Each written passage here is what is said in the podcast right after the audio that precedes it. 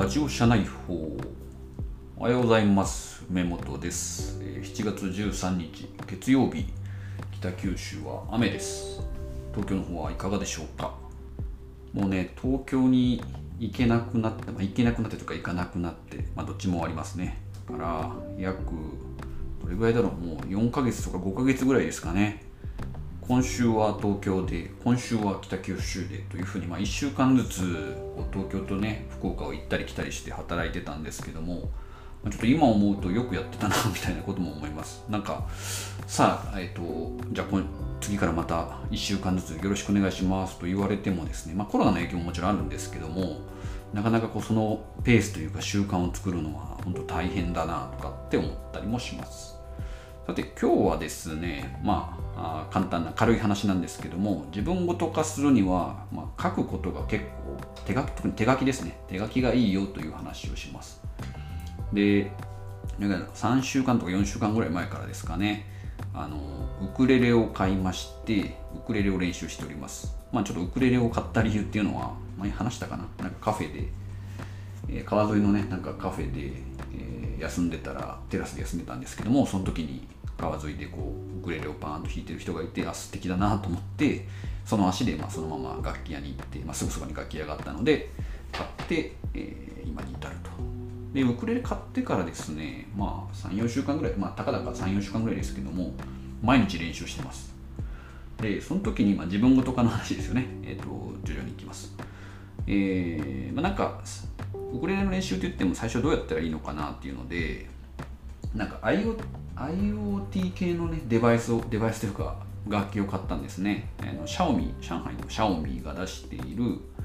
こう押さえる箇所を、まあ、スマホと連動すると曲に合わせて押さえる箇所をこうピッピッピッピッ光ってとか、まあ、あの練習できるってやつだったんですけども、まあ、それやってみたんですけどいまいち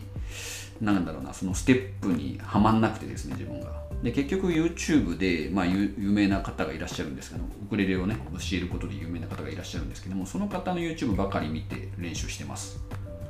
でその方やっぱ教え方がかなりうまくてですねあの最初はこうコードを3つだけ弾いてくださいと。でしかもこうなんか指1本押さえたらあ弾けるコードが入ってたりとかしてですね、えその3つをまずこうペンペンペンって弾いてみたんですね。で当然まあ始めたてなのでその3つのコードであっても押さえ方がこうねうまくないから全然まあうまく弾けないんですけどもこの3つでこう弾ける曲っていうのをいきなりこう紹介してくれたんですね。でそれでやると、まあ、それ有名な曲であのなんだっけハイローズハイローズかな？ハイローズのあのシャララ日曜日よりの死者でしたっけ、まあ、有名な曲ですね。すいません。でそれがなんかこう3つのおコードを押さえるだけで弾けますよということでえ曲ができるんだったらちょっとやってみようみたいなことで、まあ、下手くそなりにやったんですね。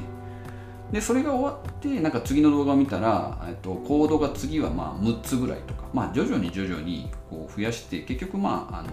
10個ぐらいのコードを覚えなさいよっていう風な話になったんですけどもそれを見るまでなんか4回分ぐらいの動画があったのかな。でそれを実際やってみたら結構弾けるようになったんです。まあちょっと例えばですね日曜日よりのシャタシャラララシャララ。あちょっと今見てないからあれですけどまあ音的にはこんな感じですよね。だいぶ上手くなったんじゃないですかね自分で、まあ、最初はこれ全然自分でも弾けなかったんですけどもまあ毎日バー触ってるとなんとなくコードが弾けるようになってきたみたいな感じですね。でまあ下手なりにこう弾ける曲が増えてきてで好きな曲がやっぱあるんですね、えーまあ、ルイ・アームストロングこう「Fly Me to the Moon」っていうジャズの名曲っていうやつがあるんですけどもそれまあちょっとまだ今も練習中なんですけどもこれなんかやっぱ動画見てたらこうその動画を教えてくれてる、まあ、ガズさんっていう方なんですけどガズさんがこうちゃんと自分で好きな曲があったらちゃんと手書きで書いてくださいねっていうふうに言ってるんですね。でこうまあそれあんまりやってなくて、まあ、動画見ながらジャガジャガジャガジャガ弾いてたんですけどもそしたらやっぱりその曲自体はもっとちゃんと弾いてみたいなと思って、えーまあ、あのノートにこうバーって書き写したんですよ。でそれを見ながら弾くと確かにすごくこう弾けるようになったというかそのコードの進行みたいなのがよく理解できるようになったんですね。なんであもうちょっと早くやっとけばよかったなとか思ったんですけどもまあつまりですねやっぱ自分ごと化するにはあの自分ごと化するというよりもなんかアウトプットをやるときに、まあ、キーボードでねタイピングパタパタってやるパターンもあると思うんですけどもやっぱりなんかこう書いてみた方が、えー、定着はするなということを、まあ、当たり前の話ですね、えー、を思いましたという話です。